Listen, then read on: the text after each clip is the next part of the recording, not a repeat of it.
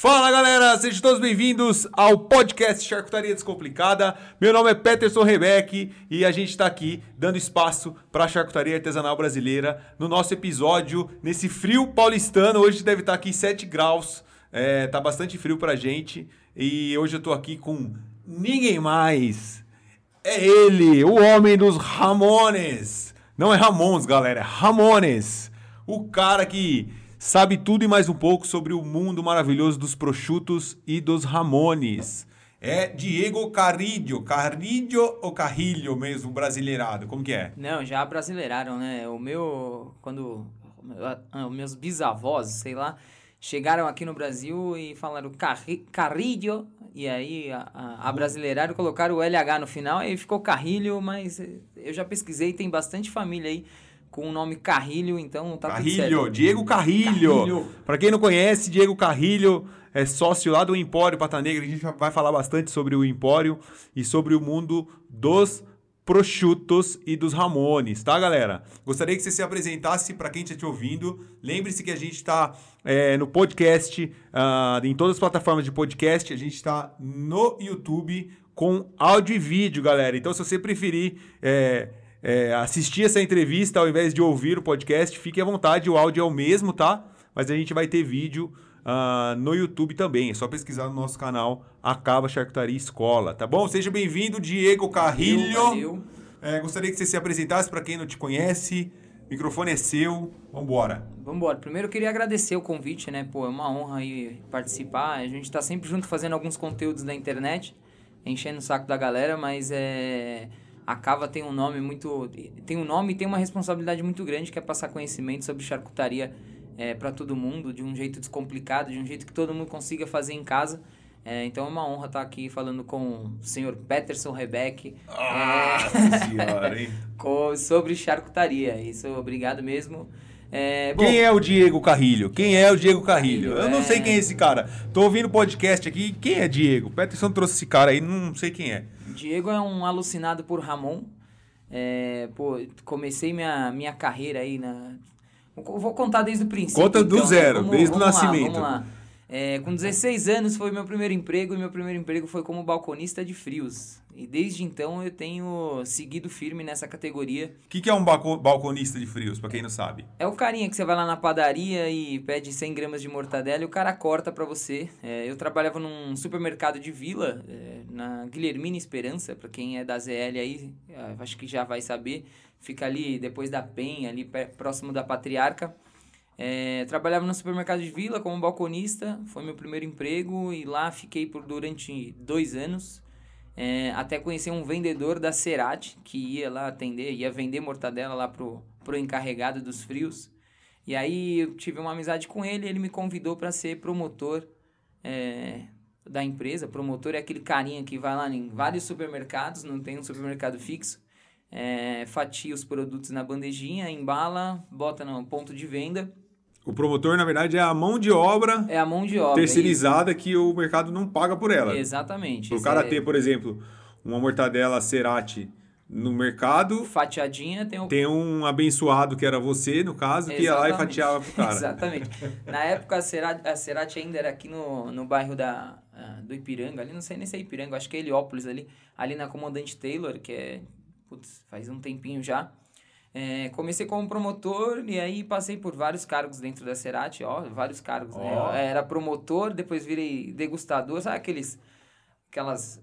Hoje em dia, é, a maioria é mulher, que fica com as bandejinhas, aí você passa lá, ela fala, ah, não quer provar? Eu também fiz ah, isso. pela dos eventos, ou no próprio é, mercado. No próprio supermercado. E aí, até entrar no setor de importados, que aí eu tive uma oportunidade, recebi um treinamento de como fatiar Ramon, tive uma uma base é, aqui pelo meu antigo gestor é, e ele me ensinou um pouco, me explicou um pouco sobre o produto, isso em meados de 2011, 2012.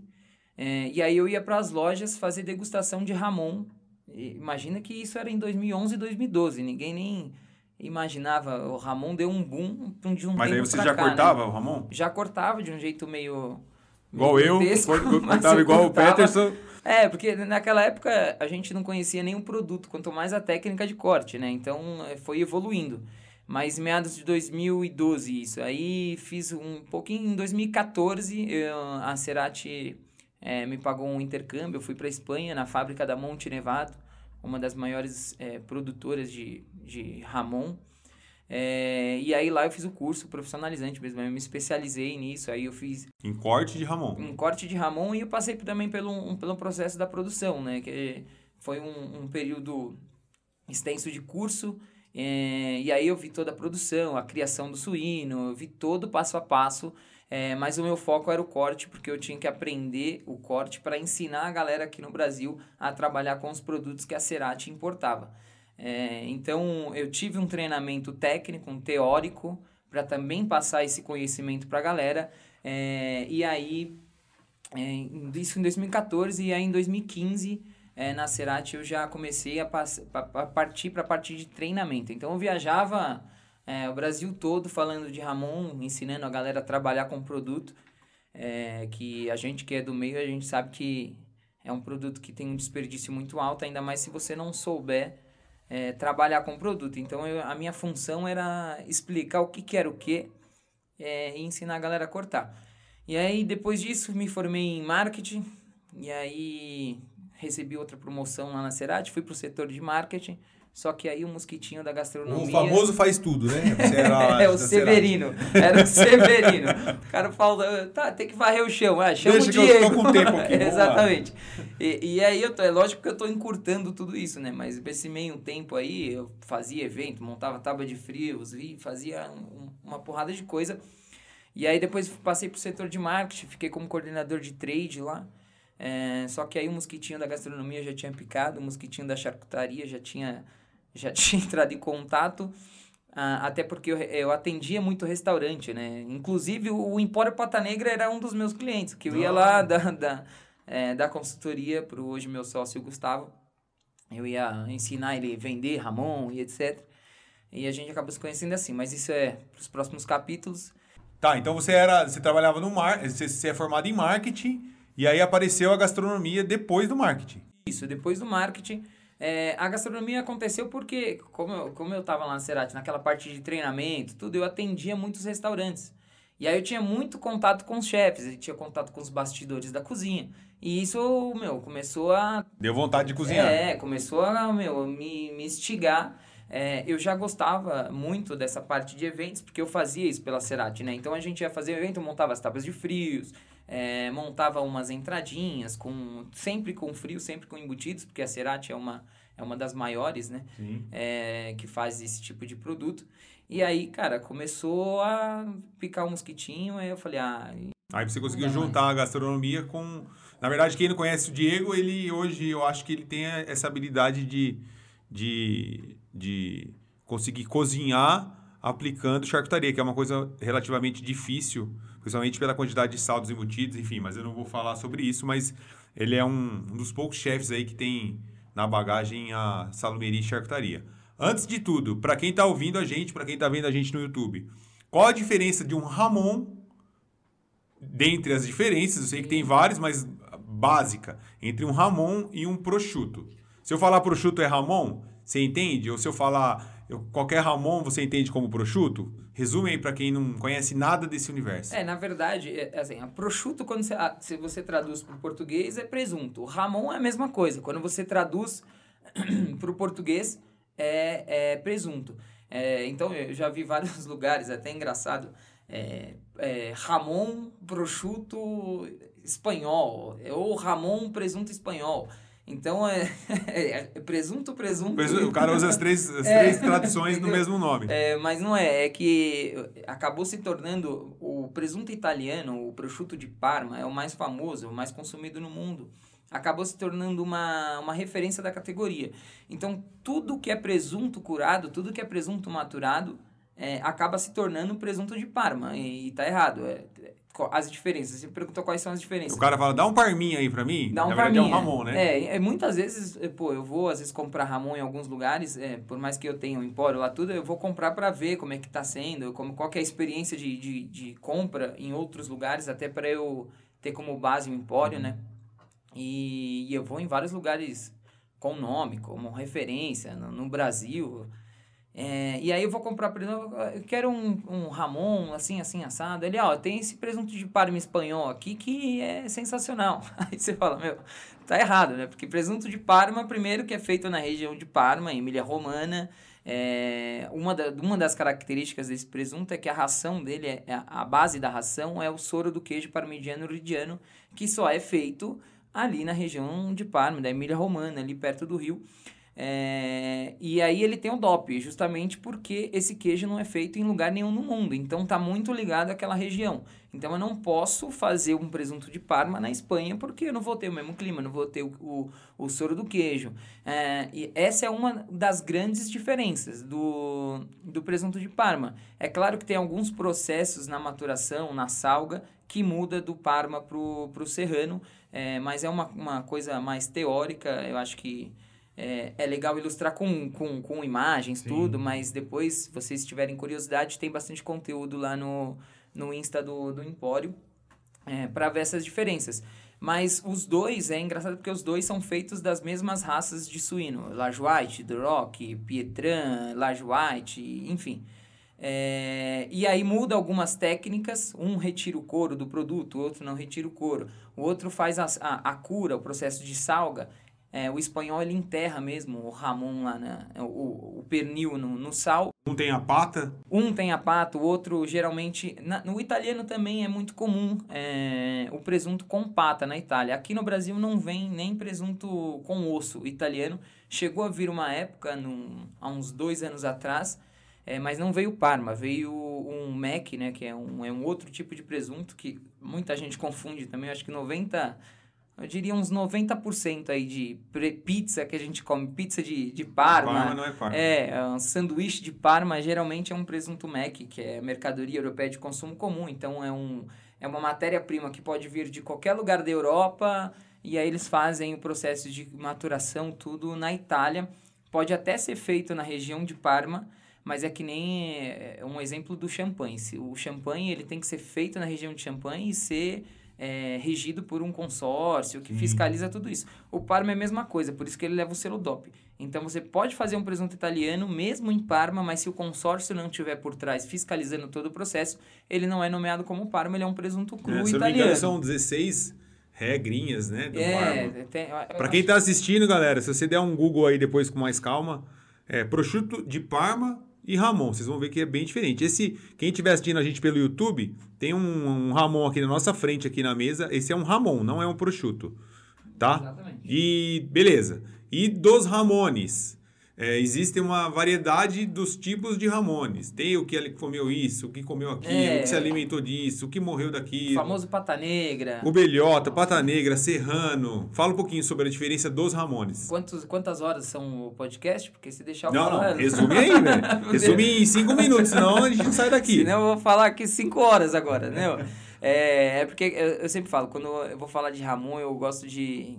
Eu vou me alongando sem. Eu te seguro aqui, é, pode ir. Não é de propósito, não, mas é que eu vou falando, eu gosto de falar. É, mas quando se trata de serrano, quando vamos lá, começar pelo serrano, vai, que é a, é a base do, dos presuntos é, espanhóis. Aí serrano tem vários, é, vários tipos de categorias, né? Lá eles chamam bodega, reserva e gran reserva. É, o bodega é um presuntinho mais de entrada, de 10 a 12 meses, 15 meses de maturação, ele é considerado um bodega. Todo serrano são daquelas raças de suíno branco e rosa, Lajoite, Drock, Landrace, essas raças que a gente já conhece. É, todos vivem confinados é, e alimentados com ração. É, isso por causa da genética do suíno, não dá para ele ficar se movimentando muito, ele cria muita musculatura e depois não sai um presuntinho legal. É, mas vamos lá, o bodega de 10 a 15 meses de maturação, depois tem um reserva que tem 18 meses de maturação, podendo chegar, é, ultrapassa 18 meses, né? É, mas aí sempre na nomenclatura eles nomeiam com 18 e aí se chegar em 24 meses aí pula uma categoria vai para gran reserva que é de 24 para cima. Tá, isso aí muda então basicamente, basicamente tempo de maturação. Tempo de maturação. Aí é claro que aí é o que eu sempre digo, né? Você tem que prestar muita atenção na marca que você está comprando de Ramon é, e vou falando já passando para a parte do consumo. É, existem muitas marcas no Brasil uma coisa que eu sempre dou dica pra galera: vai comprar Ramon? Pesquisa na fonte. Essa marca existe na Espanha? Ela é comercializada na Espanha?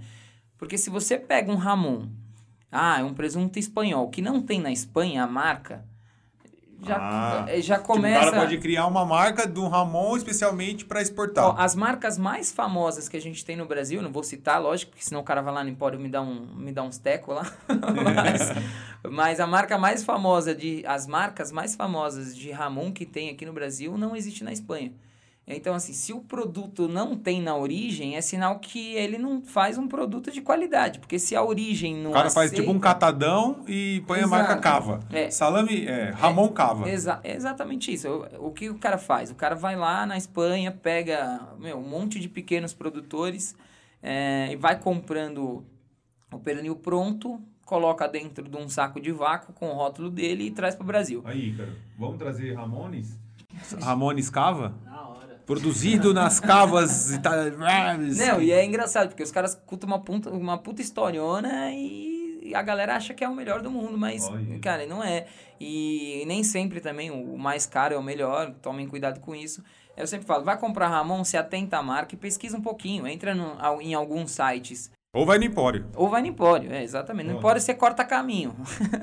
mas é, é você, meu, bota lá no Google lá, no Google espanhol e bota Ramon, né? Você vai ver um monte de é, de e-commerce vendendo e olha as marcas que eles estão vendendo lá. Você não vai achar essas grandes marcas famosas que tem no Brasil, você não acha. Beleza, então entendemos que o Serrano, aí mesmo no, no, no, no Pilar Serrano, a gente já tem três aí, né? É, já tem, Bodega. já tem três. E agora, agora, e tem, é que no Brasil a gente só tem essas três, mas lá na Espanha existe é, mais três é, denominações lá, que tem dois IGP é, e um DOP de Serrano, mas infelizmente para o brasileiro não chega. Não chega é, e inclusive agora está entrando a, a normativa de precintos é, para Serrano também, que é uma Legal. coisa que em 2014 aconteceu para o Ibérico, justamente para é, acabar com essas entre aspas, fraudes que acontecem, né? É igual aconteceu muito no, no Ibérico, está acontecendo no Serrano, e eles estão entrando com esses precintos para você conseguir rastrear todo. Galera, o precinto é o,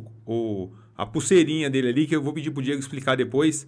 Então a gente vai entender primeiro as, os tipos de, de, de, de Ramones, e depois eles vêm identificados, graças a Deus, você consegue saber se o cara tem certidão de nascimento, praticamente, é, é o precinto, né? É, basicamente. Depois do Serrano, o que, que a gente tem? Melhor, é, indo do pior, do pior não, do menos... Do menos ruim? Do menos, não, com menor qualidade para maior qualidade. Boa, boa, boa então, o Ramon Serrano é o de menor qualidade, do mundo dos Ramones, e o próximo? Isso, é, e aí depois a gente começa a entrar na, na, na categoria ibérica, né? Que aí aqui no Brasil todo mundo tem a patinha escura, tem a unha preta é pata negra. Eu já mas... pinto a unha do meu aqui. mas esquece que nem tudo é pata negra, galera. E eu vou falar, meu, hoje é, não tem, nos dias atuais, não tem nenhum pata negra sendo vendido, comercializado no Brasil. Ou seja, se você comprou um pata negra há um mês atrás, você não comprou um pata negra. Sinto o lhe original, informar. Né? É, sinto que, que é um informar. pata negra? É, vamos lá. Primeiro, é, vamos entrar na categoria ibérica e começar pelo menos de menos qualidade, para uma isso, para maior qualidade. É, a gente começa com o precinto branco. É, o precinto que nem o Pets falou é, é, o lacrezinho que vem no tornozelo do bichinho, né? É, e aí tem quatro colorações e isso significa a categoria do presunto que você está comprando. O branco é um ramon de sebo. O que significa isso? Qual a diferença do ramon ibérico de sebo para um serrano? É, a diferença é 50% de genética de suíno ibérico. É, o suíno ibérico é só, é, só é encontrado na Península Ibérica, divisa Portugal com Espanha. É um porco que já entrou em extinção. É, e aí salvaram a extinção do porco com um cruzamento com Duroc. É, enfim, aí conseguiram salvar é, a raça. E é uma raça, meu, espetacular. É uma raça que tende a ser um suíno muito obeso. Tem porcos aí que chega a pesar é, 180 quilos, então é uma coisa assim fora da curva. É, e aí, o precinto branco, a única diferença que ele tem pro serrano é 50% da genética desse animal, mas ele vive confinado, ele se alimenta de ração. Ele não é aquele porquinho feliz que vive solto, correndo nas fincas, nas, ah. nas fazendas, comendo ervinha do campo, não. A única diferença dele é que ele tem 50% de genética. Aí você vai pensar, pô, mas não muda quase nada, muda muita coisa. É, se você pegar um serrano, a gente está com aqui um, um serrano na mesa. e ainda abrir a parte mais magra, que é a parte da babia, a parte de cima, é um, é um, o Peterson daqui tá vendo que é um, é um, é um Ramon mais magrinho, é um Ramon com uma textura um pouco mais fibrosa. Quando você pega um Ramon ibérico de sebo, que ele só tem a 50%, 50 de genética ibérica, ele já tem muito mais infiltração de gordura. É, a, a carne o famoso dele, marmoreio. É, a carne dele já é mais puxado para coloração vinho, não é tão rosado quanto o serrano. Então ele já tem um pouco mais de complexidade. É, entendi. Uma pergunta. É, o precinto sendo branco, a minha dúvida é, talvez a dúvida da galera que está assistindo aí, está ouvindo. Eu posso ter o serrano com todas as cores de precinto, por exemplo, o serrano precinto branco, o serrano precinto verde lá. Ou não, tipo, se o, se o Ramon tem o precinto branco, ele já não é um serrano mais, ou é esse serrano 50-50. O serrano já muda essa qualidade dos Ramones, ou dentro. Não, eu falei o serrano, né? É, o precinto já muda a qualidade dos Ramones, essa escadinha que você está contando ou eu posso ter um serrano com várias cores de precinto? Não, então, é, o serrano, a questão do precinto do serrano ainda não tem. Ah, o serrano, tipo, o, nem, ele não, nem tem precinto, então. Exato. Ah, então, tá. É, então, começando agora com os DOPs, é, o serrano DOP, que é a região de Teruel, lá na, na, na Espanha, é, que é o DOP, é o único DOP que tem de, de serrano, ele já entrou com essa tecnologia do precinto para rastrear, rastreabilizar todo uh, eh, o processo dos presuntos uhum. DOP. Mas o precinto, a, a, tecnologia do precinto hoje é usada uh, a, a mais no, no, no, ibérico do que no serrano. No serrano, muitos ainda nem é obrigado a colocar. Mas na Espanha, desde 2014, todo porco ibérico recebe o precinto. E não é a empresa que coloca, é a associação, que é a SIC, que é a associação que cuida de toda a genética de suínos ibéricos. Então eles vão lá e colocam é, o precinto no, no, no, porquinho. Então, se eu tiver um precinto no, no, meu Ramon, ele já não é um serrano, é superior. Ele é ibérico, ele é ibérico. Ah, é, hoje, hoje ainda é, tem essa realidade. Logo, logo, se Deus quiser, nós vamos ter é, serrano com precinto aqui no Brasil Sim. também, mas ainda não chegou aqui. É, mas aí tem um, um lance que é que eu já vi acontecendo, parece que é uma loucura, mas eu já vi acontecendo às vezes vem presunto com a pata, com a unha negra para o Brasil, é, com a unha preta, né? Para o Brasil, é, que vem sem precinto. E o cara vende isso como um ibérico. Só que lembrando, o Ramon Serrano pode ser feito de duroc. E muitos durocs têm a unha preta. Então pode acontecer de vir é, Ramon para o Brasil é, sem, e o cara comercializar como um ibérico é quando você abre não tem precinto. Se não tiver precinto, não tem genética, não tem, não chega. É um serrano. É um gato por lebre. É, uhum. o, o, cara tá te vendendo. Ele pode até ter uma porcentagem de genética, mas é uma porcentagem mínima que não chega nem a 50%. Então ele não leva, ele não pode ser considerado um ibérico. É, então tem que tomar cuidado. Se comprou um Ramon ibérico e não veio com precinto, já era, você se lascou. não é ibérico. Gastou dinheiro demais. Gastou dinheiro demais. Não que seja ruim, porque serrano é um presunto que eu como no dia a dia, é um presunto bom. Mas é que o, a, o preço também é bem menor do que um de um ibérico. Então, é, é aquele famoso custo-benefício, né? Quanto eu tô pagando para quanto eu tô recebendo. Então, tem que tomar cuidado com isso. Isso é desde 2014. Então, não tem nenhuma safra de ibérico que ainda não tenha é, que foi feito antes de 2014, 2013, por exemplo. Safra de Ramon 2013 não precisaria necessariamente ter precinto, mas já não tem mais. Não existe não mais, existe mais é. safra 2013. É, então, a partir de 2014, é, todos vêm com precinto. Então, tem que tomar cuidado com isso. Então, voltando lá para as diferenças do. Então, do, é, do você Ramon. falou do Ramon Serrano e do, do precinto, precinto branco. branco. Que é o Ramon de sebo. É, quando você pegar a etiqueta também, a etiqueta tá escrito lá, Ramon de sebo ibérico. Isso é tá na, na etiqueta, tá na, é a nomenclatura do produto. Acima dessa categoria, a gente tem o Ramon sebo de campo. Sebo de campo é o precinto verde. O que, que muda do sebo de campo para o sebo? Quase nada, porque o sebo de campo ele tem de 50% a 75% de genética ibérica, e aí pode ter essa variação. Normalmente é tudo 50% mas ele pode ter uma variação de 75%. É, a única diferença é que ele vive solto e se alimenta da, das ervas, porque como ele está lá no, no, no, pasto, ele vai comendo as ervinhas do campo lá, mas ele não se alimenta daquele fruto que todo mundo conhece, que é famoso, que é a abelhota. abelhota. Exatamente. É, então ele não se alimenta desse fruto. Então a diferença dele para o precinto branco é que ele vive solto. Ah. Só. E aí ele se alimenta de ração. Acima do precinto verde tem um precinto vermelho. E aí ele também tem 50 a 75% de genética ibérica a diferença dele para o verde é que ele se alimenta de ervas e num período de montaneira ele se alimenta de belhota. Aí você vai falar assim, pô, então... que é período de montaneira, Exato. meu povo? Explica para esse Brasil lindo o que, que é período de montaneira. Então, período de montaneira, que nem eu falei, a abelhota é um fruto. Então, o fruto dá uma, uma determinada época do ano, ele não dá um ano inteiro. É, até desmistificando um mito que existe no mercado aí, que nossa, o presunto de belhota come belhota a vida a inteira. Vida não é, porque é um fruto e não tem como ele se alimentar de belhota a vida inteira. Então, de mais ou menos outubro a fevereiro, mais ou menos, é o período de montaneira. É, aí, nesse período, ele se alimenta exclusivamente de belhota. E aí, existem algumas regras é, para o cara chamar o presunto dele de um Ramon Ibérico de belhota, que é o precinto vermelho. Já pode chamar de belhota. Já pode chamar de, de belhota. É, mas para ele ser chamado de belhota, esse último período da vida dele tem que se alimentar apenas de belhota. Sem complemento. Sem complemento. Então, tem o período de montaneira, ele se alimentou na montaneira, depois da montaneira ele já vai para o abate. Então, ele tem que pegar o peso dele de engorda, o último período da vida, somente alimentado com belhota e ervas. E aí, como é que eles fazem a fiscalização disso? vai um cara lá do consórcio, enfim, vai um cara fiscalizar a fazenda do cara.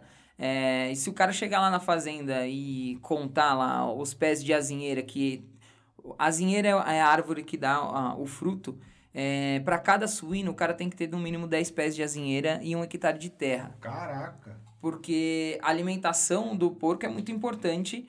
É, e aí o valor também de um, de um ibérico sebo, de um ibérico, sebo de campo para um belhota já é uma diferença gritante. Eu vou, vou falar pro, nos preços é, nacionais brasileiros aqui, no, no, real, é, um ibérico hoje sebo vai pagar em torno de R$ 1.900. Um ibérico de belhota, você vai pagar em torno de 7 mil reais. Então, o valor de mercado cresce muito. Então, ele tem que ter essa fiscalização até para é, para não vender, não ter uma, mais, mais aqueles mitos, aquelas mentiras, aquelas falsificações que tinha no mercado. Mas imagina o custo de produção do cara, né? Pra Exato. Ter 10 pés de azinheira. 10 azinheiras para cada, cada animal. porco e, e um hectare de terra. Aí, galera, para você que está aí pensando em fazer seu, seu prosciutto brasileiro alimentado com pinhão ou com azeitona, é, azeite de dendê, não, tem várias ideias boas no tem, Brasil. Tem, tem. Mas lembre-se que a gente até estava estudando isso, vou falar aqui, cortar o Diego um minutinho, a gente estava estudando sobre é, os compostos voláteis do pinhão, uh, do óleo de dendê e quanto isso afeta o sabor da carne de fato por um animal que comeu isso, da belhota também. E existem estudos que realmente é, altera a, a compostos ali que vão dar aroma e sabor.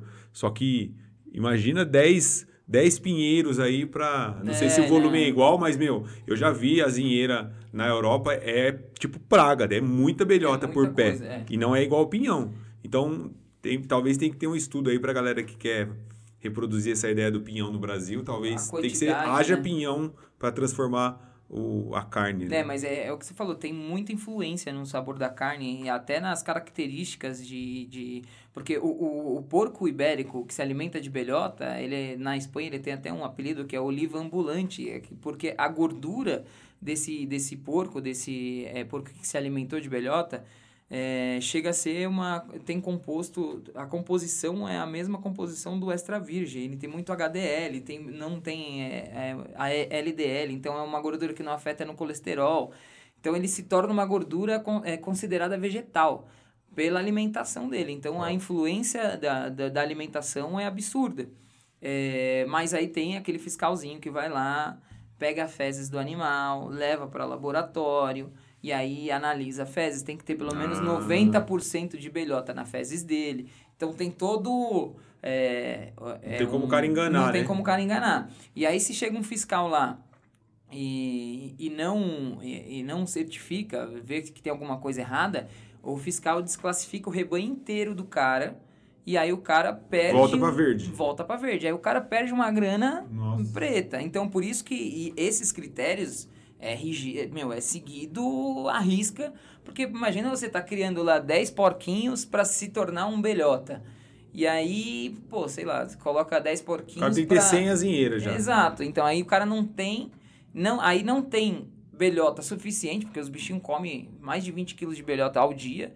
Então é muita coisa. E aí você não consegue alimentar os porquinhos e aí não, você desclassifica todo o seu Uhum. rebanho. Então você perde muita grana. E aí, esse é o precinto vermelho. E agora, atenção senhores, qual que é o top do top da galáxia? E aí, esse. E todos que eu falei, nenhum é pata negra. Todos E que eu o vermelho falei. também não é. Também não é. posso falar É que eu um- comprei um pata negra. Não, é um Ramon Ibérico de belhota você comprou. Você não comprou um pata negra. Aí tem o precinto negro, o precinto preto. Esse sim pode ser chamado de pata negra. Qual que é a diferença dele pro vermelho? Ele tem 100% de genética ibérica.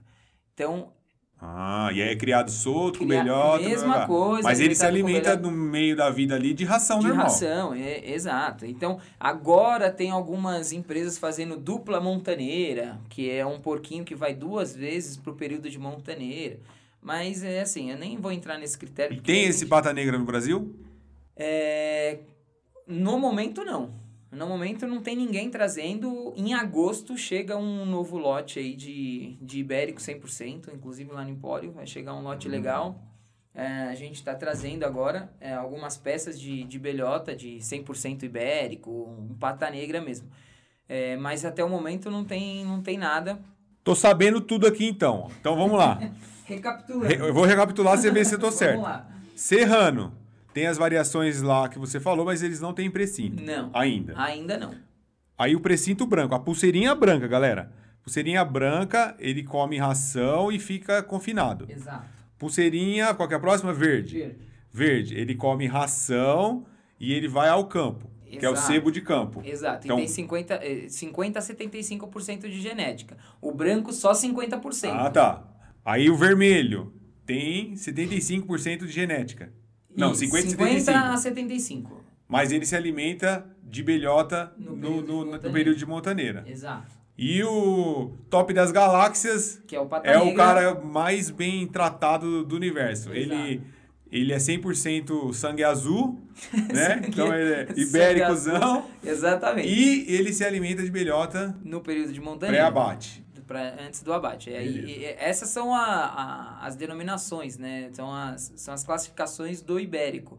É, e aí a gente tem, pô, no Empório, até postei um tempo atrás o, o Roselito. Ah, deixa eu te perguntar, peraí. Tá. Diego, não corta não, hein? Fica aí. Diego, e o Roselito, que é considerado aí o top do top do Declarado o top? melhor do mundo. O melhor prosciutto. Ramon, né? Não é, prosciutto. É, O melhor tá errado Ramon falar prosciutto. Ele é pata negra? Original? ou não? Não. Não? Aí, aí é um outro lance que vai. Agora vai confundir todo mundo. Agora vai, é, vai. Não, mas é, é, é, é importante falar isso, porque, inclusive, até um cliente, há algum tempo atrás, na, no primeiro lote que veio esse ano de, de Roselito pra gente, a gente vendeu pro cliente, eu sempre tô postando conteúdo falando de precinto. Inclusive, galera, baixem um aplicativo, só aproveitando o gancho aí que a gente acabou de falar das diferenças, baixem um aplicativo chamado Ibérico, é um aplicativo da ASIC, que é a associação que cuida de todo livro de genética ibérico, é, que aí você consegue ler aqueles precintos que o Peterson tava É tipo falando. um QR Code. Exa é um, é um código de barra mesmo. Ah. Aí você a- abre o aplicativo, ele vai dar a opção para você fazer a leitura do código de barra. E aí você tem toda a rastreabilidade do produto. Quando entrou para maturação, quem é o pai, quem é a mãe, é, de qual região veio. Então você tem tudo ali rastreado. Por isso que o precinto é muito importante. Depois do precinto não tem como é, ninguém te engambelar. Inclusive em restaurantes. Quando você vai lá em restaurantes é, famosos, espanhóis aí que tem no, em São Paulo, eu já fui, já, já comprovei. É, pede uma porção de pata negra, você vai ver a peça. é, um, é um sebo Aí, ibérico. galera, você que tá ouvindo o podcast Charcutaria Descomplicada, você, a partir de agora, está apto a colocar os gerentes na parede, galera. Exato. Pediu uma porção de Ramon. Se o cara falou que é Ramon Serrano, beleza. Você comprou Ramon Serrano, não tem precinto. Se ele te vender um pata negra e ele vai te cobrar mais caro por isso, você pode, por favor, me trazer o, o- a peça que eu gostaria de ler o precinto? Exato. Manda delicado essa aí pro cara que ele não vai entender nada e você vai conseguir um desconto aí no seu Eu no... pata negra barra, barra Serrano. Barra Serrano. E é engraçado, porque o último curso que, que a gente fez lá no Empório, é, eu sempre falo pra galera baixar o aplicativo pra, meu, pra... É uma forma de você... Eu vejo uma forma de mudar o mercado, né? Porque a galera... E não é porque eles fazem por, por mal, porque eles são... Nossa, eu vou enganar todo mundo. Não, é porque falta um pouco de conhecimento desse produto no Brasil, porque a gente está engatinhando ainda no consumo disso. É, mas eu sempre falo porque aí o, eu acho que o dono do restaurante, quando leva uma cartada dessa, ele não vai levar uma cartada dessa duas vezes. Então ele vai mudar. Talvez ele comprou o gato por lebre Não, também. né? certeza que comprou gato por lebre. Certeza. É, meu, 99% dos caras que compram e vendem como pata negra, é, ele- eles compram do vendedor como pata negra e o vendedor também não tá agindo de má fé. Porque ele teve um treinamento do cara que, que importou como pata negra. E o cara que importou também não tá agindo de má fé, porque é, é uma cadeia, é uma é. falta de informação, enfim. E aí eu acho que é importante, porque quando o, o dono do restaurante leva uma cartada dessa de um cliente, ele vai se assustar, porque ele não tá vendendo pata negra. E aí o cara vai buscar informação. Ou ele muda o nome no cardápio, ou ele altera o, o, o presunto. E com isso a gente consegue já, de pouquinho em pouquinho, ir mudando o cenário do mercado. Nossa, Essa é a minha intenção. Mas é muito louco, porque, por exemplo, vamos, vamos tirar a nossa audiência aqui que tá ouvindo e vendo. Vai um cara comum lá.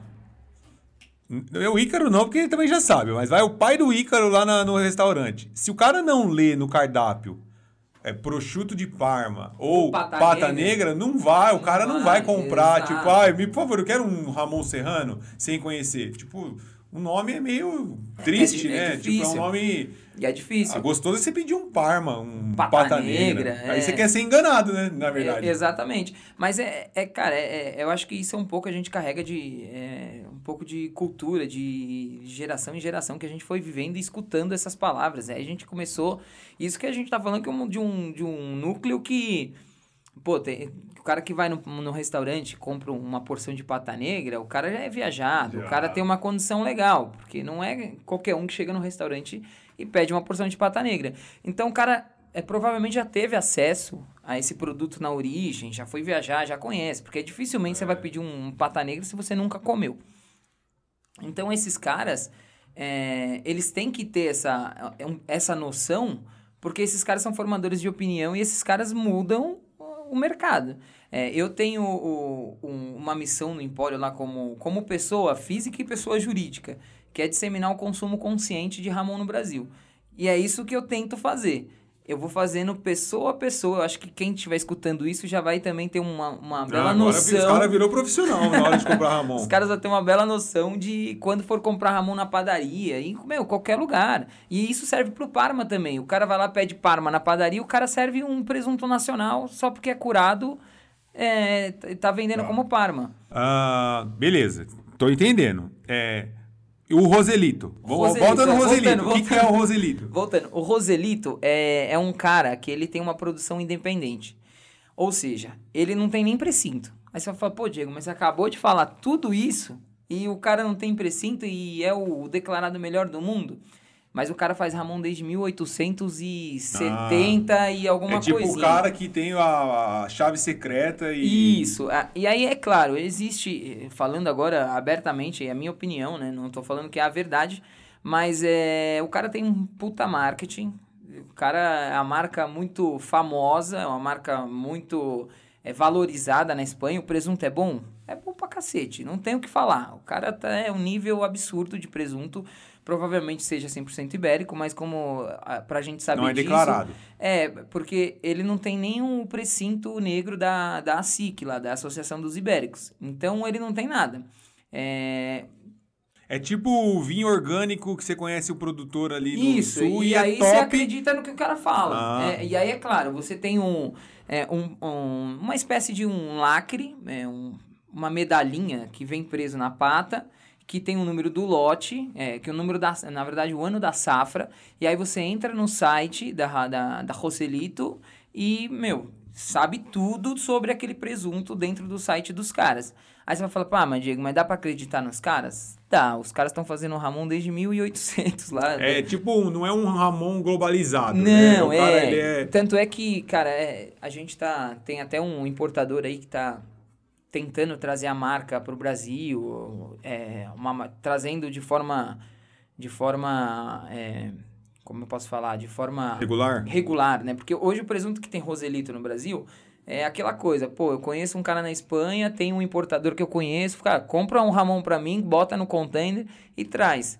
Então não, não é uma coisa que a marca investe no Brasil, que quer abrir o mercado. Eles nem têm interesse no Brasil, porque o Brasil ainda é, é um consumidor ainda. A pergunta que tímido. não quer calar: quanto custa um Ramon Roselito?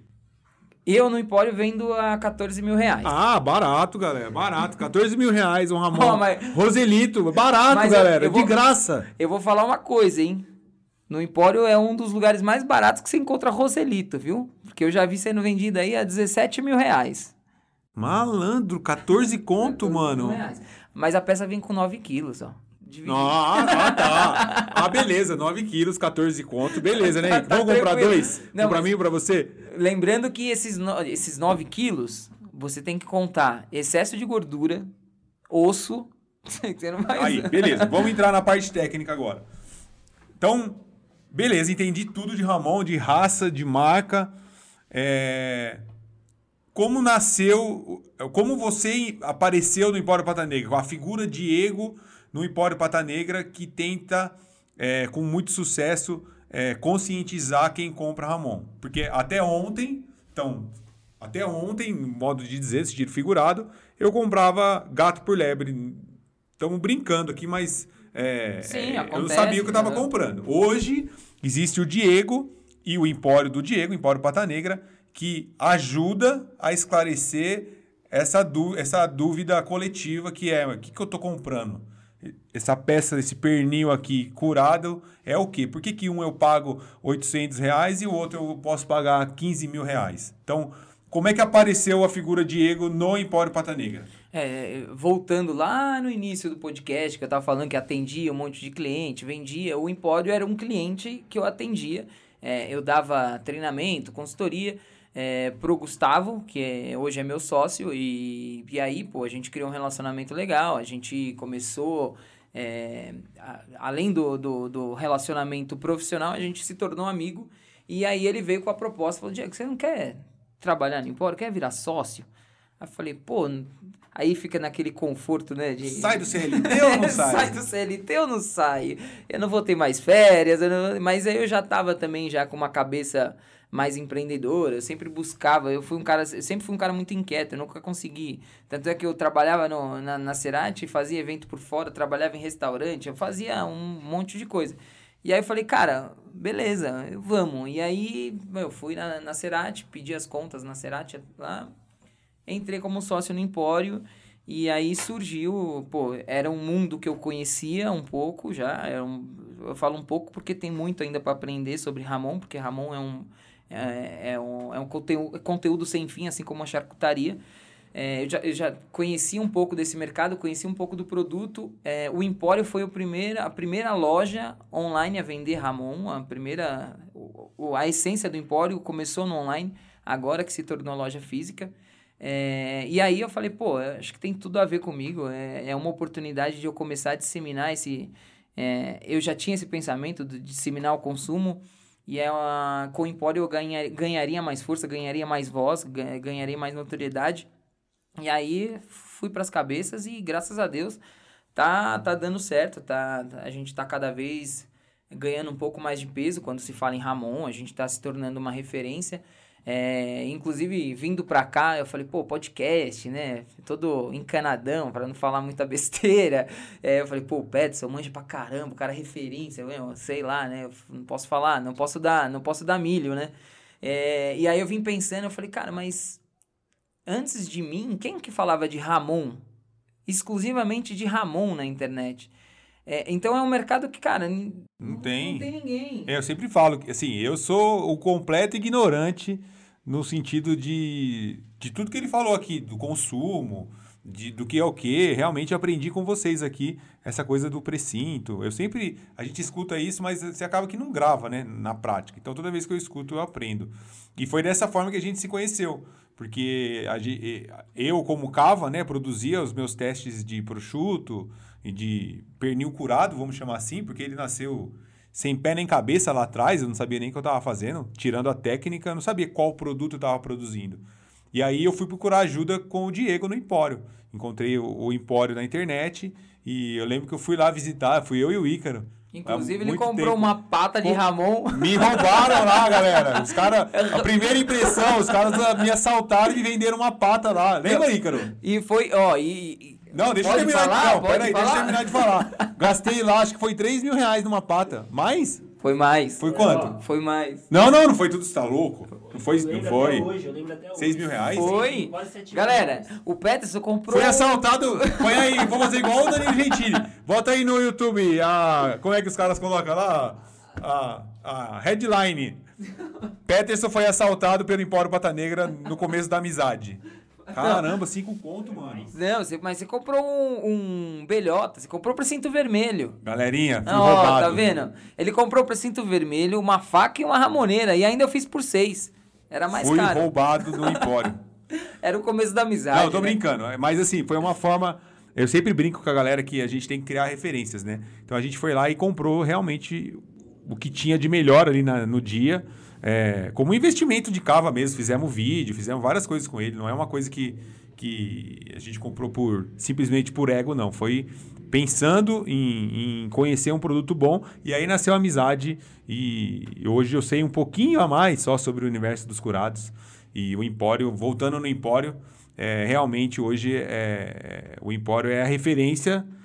Não é a única hoje, mas foi a única. E então, assim, não deixem de seguir o Instagram dos caras aí, porque tem Sim, muita coisa, vários prosciutos, vários ramones. Agora os caras estão com, com frios queijos e várias outras cocitas lá. Além da melhor croqueta do mundo, velho. O cara faz a melhor croqueta do mundo. Sem puxar saco, eu não sou puxar saco, mas a croqueta do cara é animal. E você vende lá no Empório, vende? Vende, vende, vende. Agora, é, a pedido da galera, porque a galera ia pro evento lá e falava, meu, faz a croqueta, faz a croqueta. Agora a gente sempre deixa produzida lá uma uma quantidade legal e você vai lá, tem croqueta congelada. Congeladinha, meu. Só colocar no óleo quente, fica sensacional, tá? É, beleza. Outra pergunta que... São minhas perguntas, depois a gente Vamos vai lá. usar a pergunta da galera. Qual a... É, é, como você classifica o momento da produção dos ramones, dos prosciutos no Brasil? A gente tem algumas, você conhece mais que eu, mas sim, a gente sim. tem alguns players aí que produzem já alguns há bastante tempo e outros estão começando. É, tipo, eu queria que você respondesse naquela coisa assim, o mercado já sabe é, comprar um Ramon de excelente qualidade ou por que, que a gente não tem talvez esses todos de excelente qualidade? Porque o mercado ainda não sabe comprar ou porque a produção mesmo é, ainda é falha, vamos chamar assim? É, a minha leitura do mercado do Ramon é engraçado que muita gente pergunta: ah, o que, que você acha desses presuntos que estão sendo vendidos aí no mercado que de péssima qualidade? Eu falei, cara, eu acho sensacional. Porque assim, essas marcas, quando vêm para o Brasil, é, mesmo sem qualidade, ele populariza o produto. Então ele abre a oportunidade para um monte de gente experimentar. É, o, o, Ramon, assim como o vinho também, o vinho até um tempo atrás era só a galera que tinha grana que tomava. Hoje em dia, meu, mal galera tá tomando vinho. E quando você começa a consumir o produto e você gosta, é automático você vai buscar é, experimentar outros tipos, outras classificações. Então, essa porta de entrada, para mim, é muito importante. Porque antes, você. Tô falando aí uns 5 anos atrás, nem faz muito tempo é, em qual padaria você achava Ramon? Você achava presunto italiano. O Ramon, é, ele chegou a, a, mais barato do que o presunto italiano, por isso até ele tomou muito mercado do presunto italiano. Mas hoje você vai em qualquer padaria, você tem Ramon. É, tem, meu, já fui em postos de gasolina que tem bandejinha de Ramon para ser vendida lá. Então, para mim, isso é legal. é, porque eu acho que é uma transição do mercado. A galera primeiro começa a consumir para depois começar a entender é, sobre esse universo. É, falando dos produtores, existe o Salamanca, né, que é um, é um frigorífico que eu sou fã, porque, meu, é, os caras fazem Ramon no Brasil há mais de 80 anos. Cara, imagina, 80 anos. Se hoje ninguém sabe de Ramon, imagina 80 Nossa. anos atrás. Então, assim, os caras fazem um baita trabalho. Eu fui visitar a fábrica deles, visitei a planta, ela fez até uns vídeos no, é, mostrando o passo a passo da produção. É, eu acho o presunto deles bem legal, bem, é, bem gostoso. É claro que tem as limitações, é você mais do que ninguém sabe que a, a ainda a, a, proteína de porco no Brasil ainda sofre um pouco de qualidade, porque aqui nem eu, é, é, eu sempre falo isso.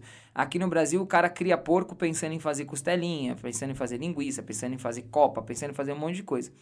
É, na Espanha, na Itália, o, o, o produto que é mais rentável para eles é o presunto, é, é, é o pernil. Então, é, é, eles criam um porco de modo que favoreça o pernil. Aqui a gente não, não favorece, a gente meu, vai desossar o bichinho, vai, é, enfim, vai fazer um monte de coisa. Então a gente sofre um pouco com matéria-prima, é, mas já está tendo uma revolução da carne suína. As grandes indústrias já estão tá investindo forte na carne suína. É, pô, tem grandes açougues aí que já tá trazendo é, carne de, de, suína, de carne de porco ibérico, vendendo congelada. Então, eu tô sentindo uma virada de chave é, da proteína suína, tá perdendo aquele preconceito da sua avó, da minha avó, que falava não come carne de porco mal passada que vai criar bichinho no cérebro. Hoje, hoje em dia já está mudando, ainda existe muito preconceito, é até por isso que a, é, eu vejo que tem uma dificuldade da galera comer presunto ainda. É, porque quando você fala, ah, é um presunto que não passa por cozimento, é, não passa por defumação, é o que, que é? É cru. A galera não entende esse conceito de maturação. Então, o consumo, às vezes, tem um certo preconceito, ainda mais quando vê a patona, é, com essa revolução também de, é, de vegetariano, de... Então, ver aquela pata já assusta um pouco. É, mas, cara, com essas marcas entrando, abrindo oportunidade para todo mundo consumir. Tem peça de Ramon hoje que você vai no mercado e paga 400 reais a pata inteira com ramoneira, faca. É bom? Não é bom, mas você, você, é o que você falou. Você tem referência do que é bom de Ramon? É, é o que a gente falou no podcast com o Sauro.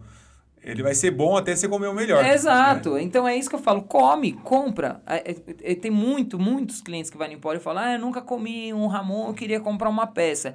É, eu queria aquele pata negra. Eu falo, cara, não. Compra o Serrano. Oh, oh, meu, meu sócio às vezes fica até bravo comigo. O cara ia levar um pata negra. Eu falo: Não, não vai levar pata negra. Você nunca comeu? Não. Aí eu falo, claro, eu não vou ser, eu falo de um jeito que o cara não se sinta ofendido. Mas eu, eu forço o cara a levar o mais básico que eu tenho. Porque não adianta, o Peterson nunca comeu Ramon na vida e eu dou um roselito para ele comer. Você vai achar bom? Vai achar bom, mas você não vai sentir, você não vai é, ter noção. Eu sempre falo que eu tomo vinho de 50 reais hoje. Você tomar tá um okay. peramanca, você é. não vai saber, velho. O de 19 reais já me incomoda um pouco. O de 50 tá no ponto. tá no ponto. Daqui a pouco eu vou chegar no 70. Ó, mas é um conselho. Não vai evoluindo, não. Fica não, no 50, é. porque depois você fica chato e essa brincadeira é cara, velho.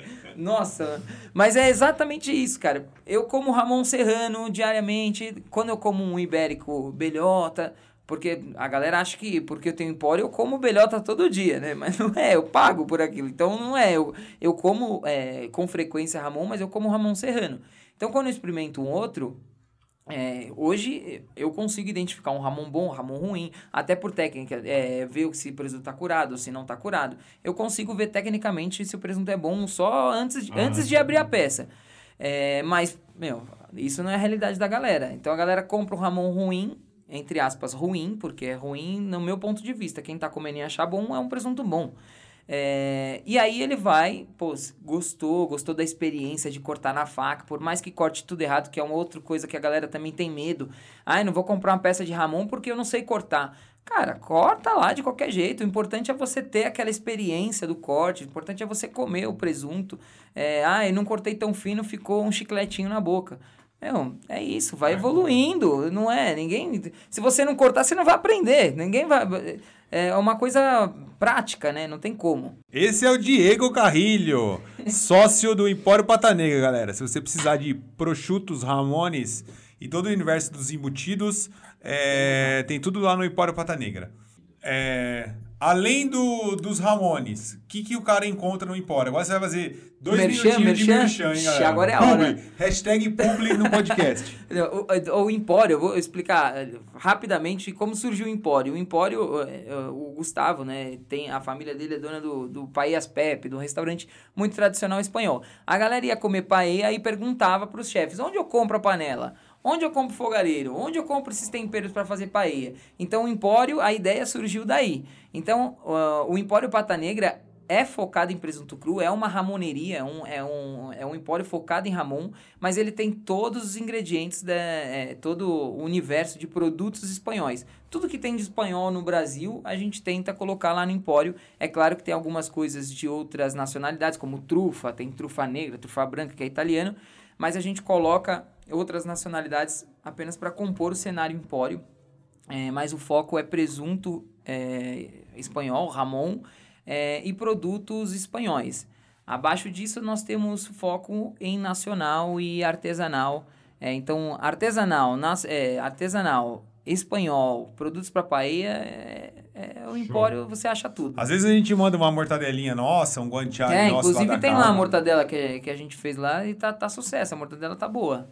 Galera, agora a gente vai entrar aqui na sessão perguntas da nossa audiência, tá? Sempre a gente abre é, perguntas pra galera. Quem quer mandar a sua pergunta, é só escrever pra gente no direct aí do Instagram, a gente Agora é solta. a hora Hã? da verdade. Agora é a hora da verdade. Ah, o Rodrigo Gonzalez, ele é aluno nosso, inclusive, perguntou. Cliente qual do a empório, cliente do empório. Aí, É, ó, cliente do Empório. O, qual a diferença de mestre ramoneiro e mestre cortador? Aí, ó, isso é, isso é legal. Ele levantou uma bola bacana porque todo mundo fala, nossa, é o mestre ramoneiro. Galera, esse cara, mestre ramoneiro, é o cara que fura o presunto lá na fábrica com a cala, com a cala que você sempre mostra lá. E sente o aroma, sente a textura. Esse cara é, meu, é o principal Não é o processo. cortador. Não, Não- é o cortador. Eu sou um cortador de Ramon. E aí tem um lance também, o mestre cortador.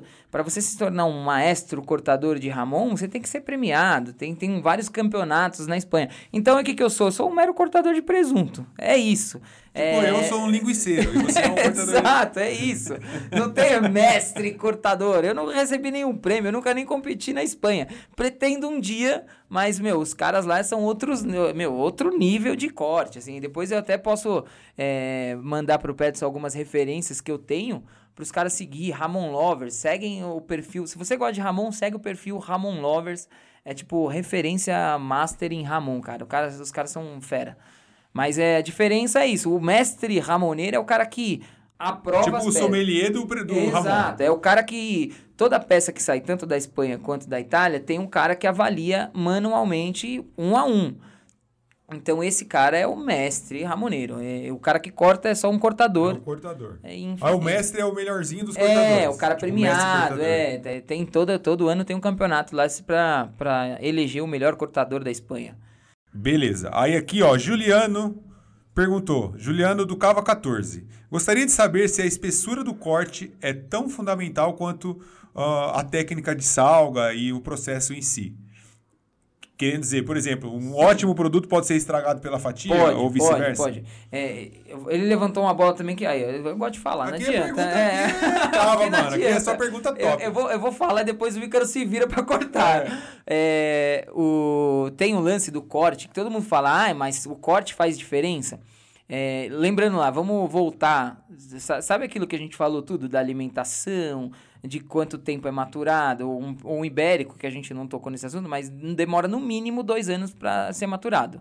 É A categoria ibérica. Aí tem o Roselito, que chega até 72 meses maturando. Vamos pegar um exemplo de um Roselito que tem 72 meses lá maturando, que é o Vintage, que é a categoria Vintage do Roselito. É, o cara, meu, teve lá. O, porco, o Roselito fica uns dois anos para ser abatido. Ele leva 72 meses para ficar pronto.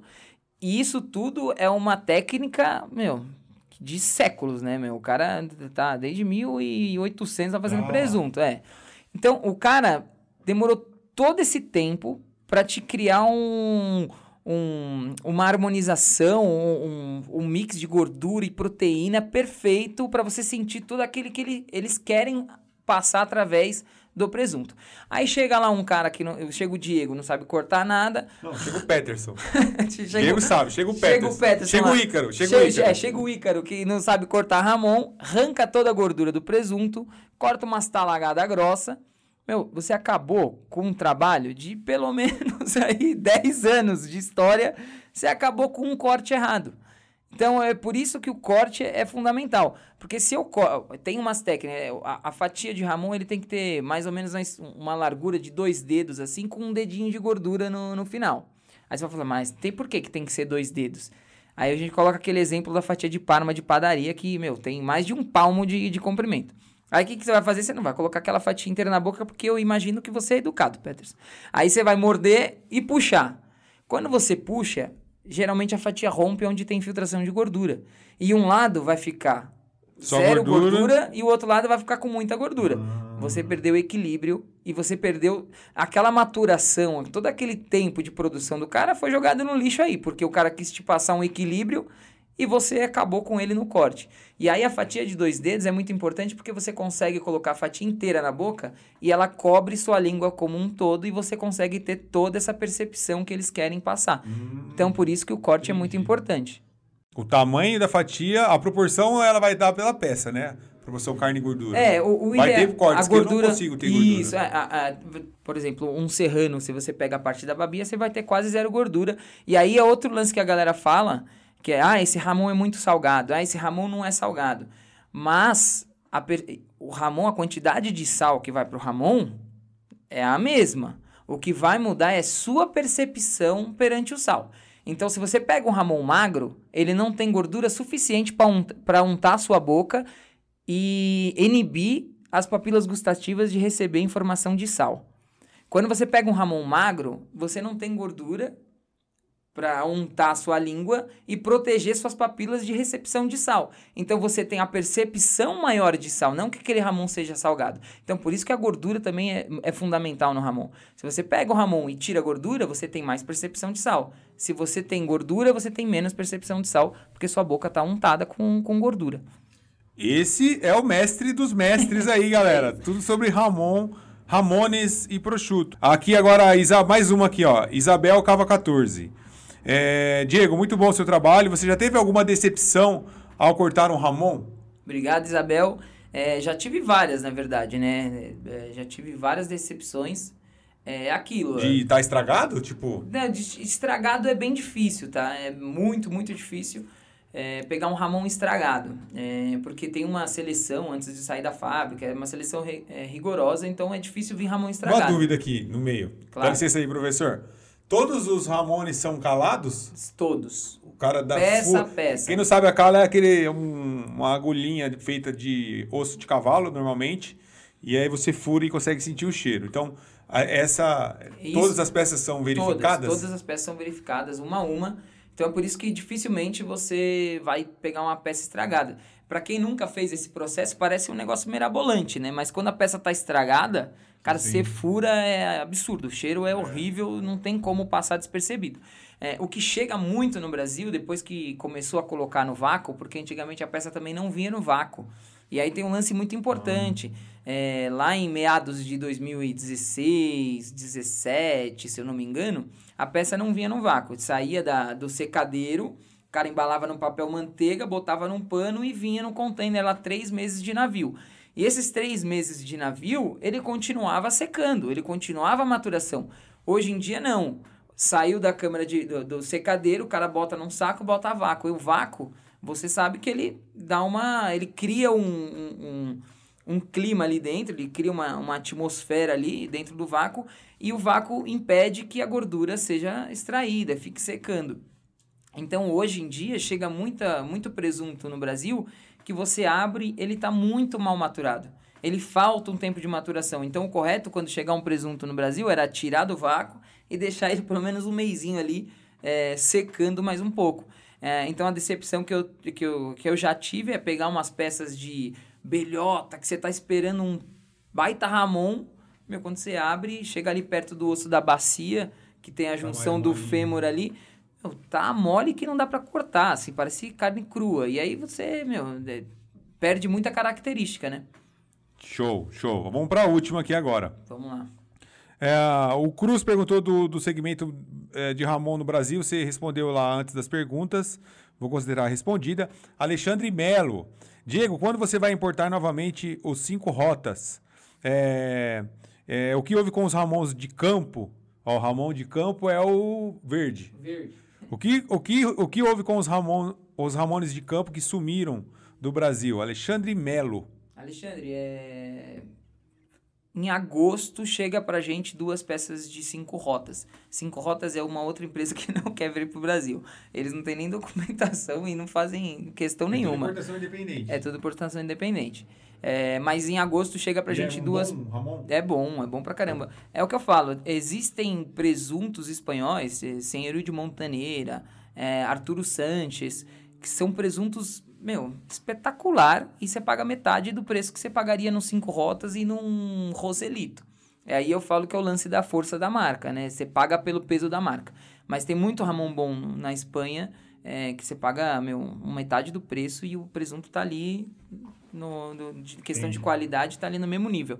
É, e sobre o precinto verde, cara, é, é o que eu falo. O, o, o- importador fez a leitura do mercado brasileiro. Então, quando ele traz o precinto verde, é, ele paga mais caro do que o precinto branco. E a percepção de quem está comprando É não muda. mais caro, né? Exato, não muda, não muda. Se eu pegar um precinto branco e pegar um precinto vermelho, cara, o cara não vai entender. O cara viu a patinha preta ali, pra ele é pata negra e, meu, é isso. É, então, por isso que sumiu. Sumiu do mercado, sumiu o precinto verde, sumiu o precinto vermelho. Se eu quiser é, pedir para você trazer, ou eu vou te dar tempo, você consegue me trazer, por Consigo, exemplo, consigo. uma importação de um colatelo, se fosse Consigo, é, não, consigo, Zibelo, ou, consigo. por exemplo, um Ramon é, precinto vermelho, que o Ícaro vai me dar de presente. Ah, você é? consegue? Consigo, Consegue? consigo. Aí. Demora, demora em torno de, de uns dois, três meses pra chegar, mas dá pra dar Aí, galera, sim. se você quer, se você um- tá afim de comer algo ah, outstanding, né? Tipo, muito, muito, muito, muito top, dá pra... é, como que é a palavra? É, quando você pede pra trazer? Encomendar? Encomendar o seu Ramon no Empório Pata Negra. É isso. É, a última agora, é, obrigado a todos que mandaram as perguntas, são várias, galera. A gente não consegue colocar todas aqui porque já deve estar mais de uma hora de podcast. É, os É, caras convidam o cara que O gosta cara de fala falar. mais que a- o homem da cobra é isso aqui. Que, é isso que dá. Ó, seguinte, é, para a gente começar aqui a finalizar tudo. É, como que você vê o mercado? Eu sempre fico pensando aqui, tanto na Cava agora como no podcast, uma forma das pessoas poderem é, trazer alguma renda, seja na produção de embutidos ou no universo dos Ramones aqui, que você tá, tá presente. Então, é, eu lembro que antes da pandemia você tinha é, cursos é, que você formava os, os, os mestres cortadores. Sei se Cortadores agora, já deve, Ramon, é. agora já deve estar voltando esses cursos. Sim, esses sim, cursos. tá. Mas como na prática esse cara pode ganhar dinheiro? É, dá um exemplo aí. O Ícaro fez um curso com você de cortador de Ramon. Agora ele manja tudo de, de cortar Ramon. Como é que ele ganha dinheiro com isso, na prática? É, o, o- aqui no Brasil ainda é, é o que eu falei, não, a gente está engateando ainda quando se fala em Ramon. Mas tem muita gente comprando. Tem muita gente comprando Ramon, tem muita gente que gosta de ter Ramon em casamento, só que não tem ninguém para cortar. Hoje, Ah, nos casamentos, É, No casamento, buffet, eu faço muita. Meu, tem reunião, tem alguns escritórios de advocacia aí que é, chama a gente para fazer um, é, sei lá, uma recepção para um cara importante. É, algumas empresas vai convida, chamam, tem uma reunião lá, chama um cara é, importante e o cara coloca lá um Ramonzinho para fazer uma pra fazer uma graça. É, então, cortando o Ramon dá para você ganhar uma grana e, cara, é uma grana legal, assim. Hoje eu não tenho... é, não tenho problema nenhum em abrir, eu cobro em torno hoje para cortar uma peça de Ramon, eu cobro em torno de 550 reais. Você quer, você comprou peça, obviamente. fora a peça. Você comprou a peça com a gente, meu, é 550 conto eu vou lá e corto para você, mas eu fico cortando lá até você falar, meu, não, Não sai, Diego, vai embora, chega, não aguento mais olhar sua cara. É, mas isso só a gente faz. Então, assim, quem quer trabalhar, é, uma- aprender a cortar Ramon, a gente tem os cursos lá, procura a gente que depois a gente passa é, a data do, do, da próxima turma, mas é um mercado que, cara, o ano antes de começar a pandemia, eu tinha em torno de quatro, cinco eventos por semana. Eu não conseguia atender todos, lógico, e aí eu treinei uma equipe terceirizada, que são quatro, quatro pessoas, e eles iam fazendo evento é, São Paulo, interior de São Paulo, é, e os caras tiravam uma graninha legal, assim, para fazer uma renda extra, pra, meu, pegar um, um, um, eventinho de final de semana. Aí, galera, cara, quer, quer ganhar ir. um dinheiro extra? Se preparem, então tem curso, depois tem, o, tem um curso. a gente vai colocar na descrição do vídeo uh, o Instagram dele, bonitinho. E aí você pode ser treinado pelo Diego para cortar Ramones de maneira correta. A gente vai colocar no YouTube, se você estiver vendo no YouTube, algumas imagens no final, ele montando o prato. No podcast, obviamente, a gente não consegue. Então, se você puder correr lá no YouTube, se você estiver ouvindo no podcast, no momento que você puder, vai ter o prato que ele vai montar aqui no, no na cava com esse Ramon que a gente está eh, mostrando aqui que ele trouxe para gente. É presente, Ícaro? presente. Ó, já tá, já tá falando que é presente. Se não pode... volta mais esse Ramon. Isso aqui tudo pelos aqueles 6 mil reais que ele me cobrou no começo lá. Esse podcast saiu caro, velho. tá maluco. Bom, Diego, gostaria de agradecer a sua presença. É isso, é... eu que é, agradeço, pô. A gente, por questão de afinidade mesmo, é, a gente fez questão de trazer você aí obrigado, no começo obrigado. do podcast. É... Ó, a moral, eu vim logo depois do Sauro, hein? Tá vendo você aí? Você tá ó? maluco. Então, é Manda a sua mensagem para a galera, quem quer te seguir, quem quer é, seguir o Empório, quem quer comprar Ramon, quem quer fazer curso de Ramon. Seu tempo, hashtag publi. Manda bala. Vamos lá, galera. Ó, segue a gente lá, arroba epatanegra é o Insta do Empório. O meu é Chef Carrilho. É, segue as duas redes aí, eu posto mais conteúdo no Empório. É, se você quiser também lá conhecer a nossa loja, fica ali na rua Bom Pastor, no Ipiranga, 1644, próximo ao museu. É, eu sempre tenho peças de Ramon aberto lá e sempre que a galera vai me visitar, eu faço questão é, da galera provar e eu tenho o ibérico, tudo aí faz uma, uma degustaçãozinha legal para entender um pouco de cada um do que eu falei aqui. É claro que eu não vou ter o, o belhota aberto, mas eu tenho um, um Ramon de sebo lá e às vezes eu tenho um belhota. E não esqueça de pedir a croqueta, hein, galera? A croqueta é boa. Croqueta... Seis croquetinhas lá é baratinho para você levar e presentear a esposa. É top nesse friozinho. Boa. É, gostaria de agradecer novamente, é então. Eu que agradeço, é, muito obrigado pela sua disponibilidade de tempo para gravar aqui com a gente. Galera aí do YouTube, galera do podcast, mande para seus amigos, vamos bombar esse podcast, vamos uh, levar essa mensagem. É um conteúdo de muita qualidade que dificilmente você vai encontrar é, ele sendo explorado por tanto tempo, assim, deu mais de uma hora de, de uma hora e vinte, o Ícaro está falando aqui de áudio, então uh, daqui você sai com a parte teórica praticamente é, dominada aí, é manjando tudo, agora vai saber comprar Ramon. então é isso, tá bom? Obrigado. Se você está no YouTube, não se esqueça de se inscrever, dar o joinha, comenta aí. A gente está respondendo é, bem rapidinho os nossos comentários. E vocês, a galera do podcast, novamente, que está aí no carro, no trânsito, curtindo o podcast. Obrigado pela audiência. E semana que vem tem mais, tá? A gente vai tentar fazer agora no começo uh, dois podcasts por mês. É, dependendo de como a gente se acertar nas edições aqui, a gente vai até tentar fazer um por semana, tá bom? Mas por enquanto, dois por mês. Dois por mês. É, escutem aí. Um abraço, fiquem com Deus. Até o próximo. Tchau. Valeu, Valeu galera. Falou.